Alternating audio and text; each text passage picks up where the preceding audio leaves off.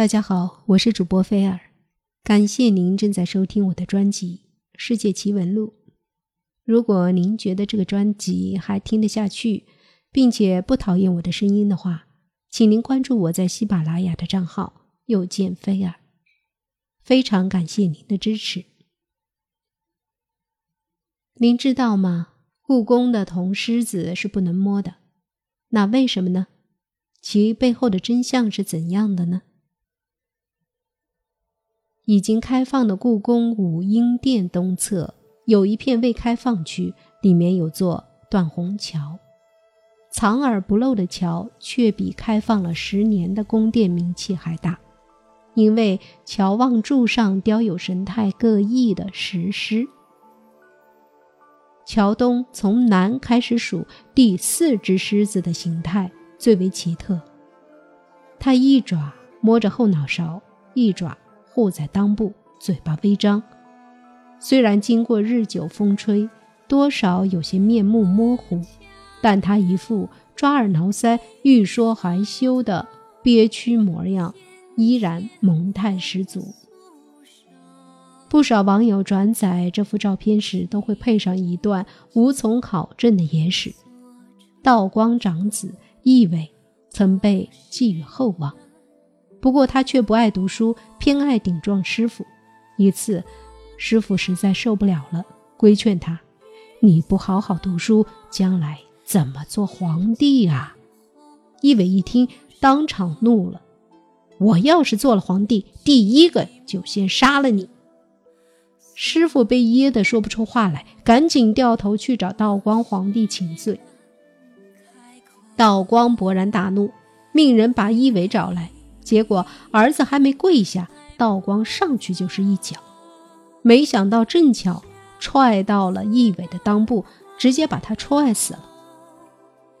后来有一天，道光从断虹桥路过，突然发现第四个石狮子一爪护在双腿之间，表情痛苦，这让他联想起了自己的儿子，下令用红布把那个石狮子盖住。后来。宫里人纷纷传言，义伟其实是石狮子转世，因为这石桥是元代就留下的。故宫里为何会有如此生动有趣的石狮子呢？众所周知，狮子算是舶来品。虽然前《汉书》中就有记载，自张骞通西域后，狮子作为贡品运至长安，但是这种。数量极少的贡品，只有皇帝和少数王公大臣才能见到。作为社会底层的工匠们，只能通过道听途说，加上主观想象，再结合猫、虎等动物的形象来创作石狮子。那么形象上难免就不那么写实了。还有一个原因是，随着历史的变迁，人们的审美观也在发生改变。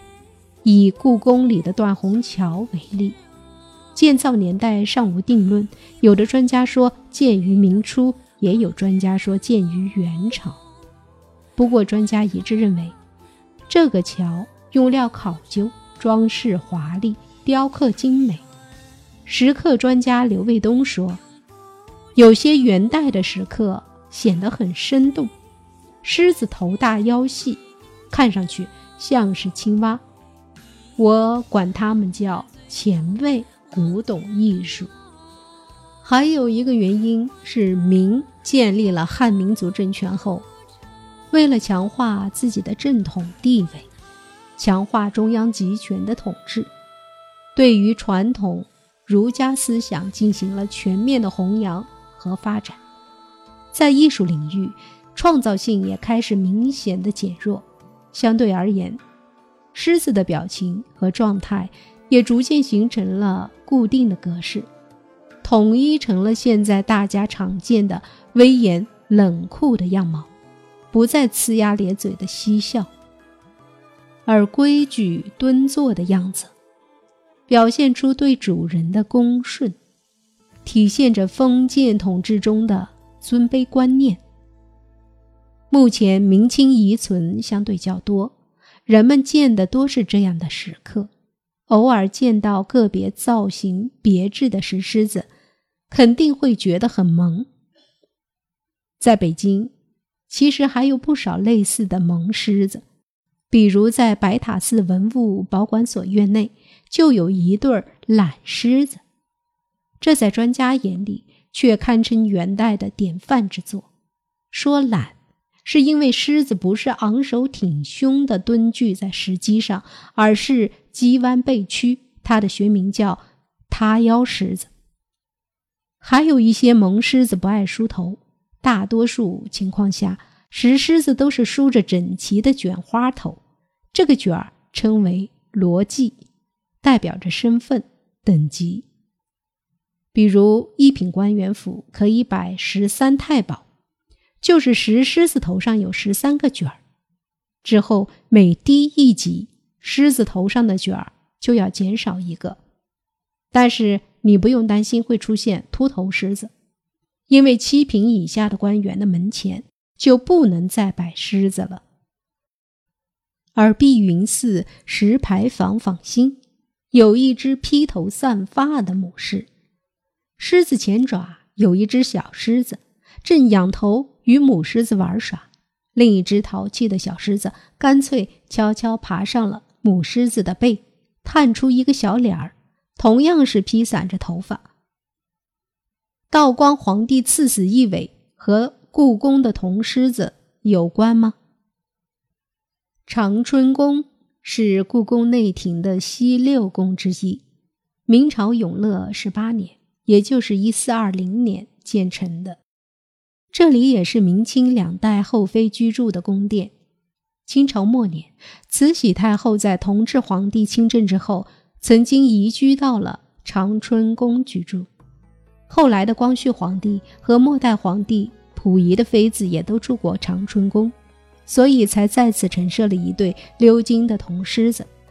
长春宫门前的鎏金铜狮子之所以出名，就因为它占了一个小，通高不到两尺，造型精美又不失可爱，而且还罩在铁笼子里，活像两只小狮子狗。至于为什么用铁笼子罩起来？其实并不神秘，就是因为鎏金的铜狮子怕摸，摸得多了金色就掉了，所以为了保护它们，才加的这层铁笼子。故宫里一道乾清门，分开了皇帝的办公区和生活区，前为金銮殿，后为乾清宫，而乾清门前的那对鎏金狮子，也成了最有眼力劲儿的狮子。这话怎么讲呢？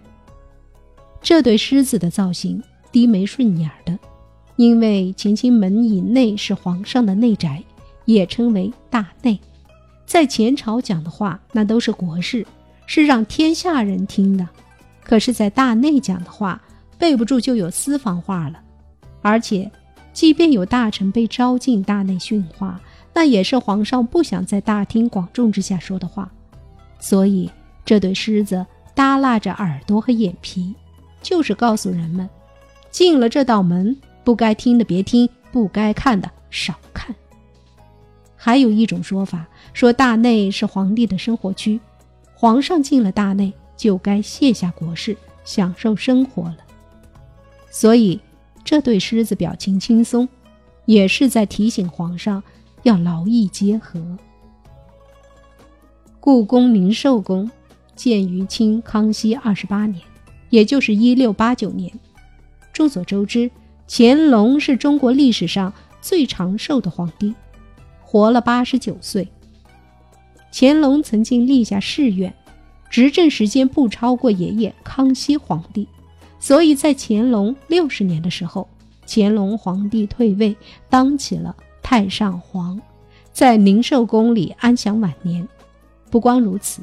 后来的慈禧太后也曾经在宁寿宫安度晚年，而宁寿宫门前的鎏金铜狮子是乾隆皇帝下旨让造办处把宫里两架破旧的天文仪器熔掉做成的，一共用去了六千多斤红铜，而且是五次鎏金，光金子就用去了三百多两。这真是名副其实的废物利用啊！如果够细心的朋友进入宁寿宫，便会发现这里的建制和乾清宫出奇的相似。确实，这里就是按照乾清宫的规制修建的。还有御花园，御花园比较有意境。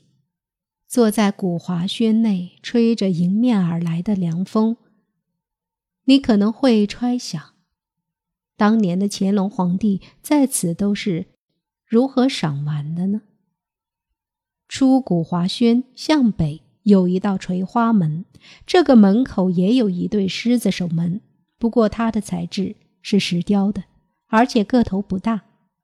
想来，皇家的气度和雅致都是来自古人的文化沉淀。不同的场合，装饰的手法截然不同。就好比这乾隆的花园一对石狮子在园中毫无突兀之感。除了太和门、长春宫、乾清门、宁寿门和御花园的守门狮子之外，在故宫的养心门和养性门前。也各有一对铜狮子，这么一算下来，故宫里守门的狮子一共就有七对了。那您知道故宫的石狮子为什么不能摸了吗？对了，因为它们是文物。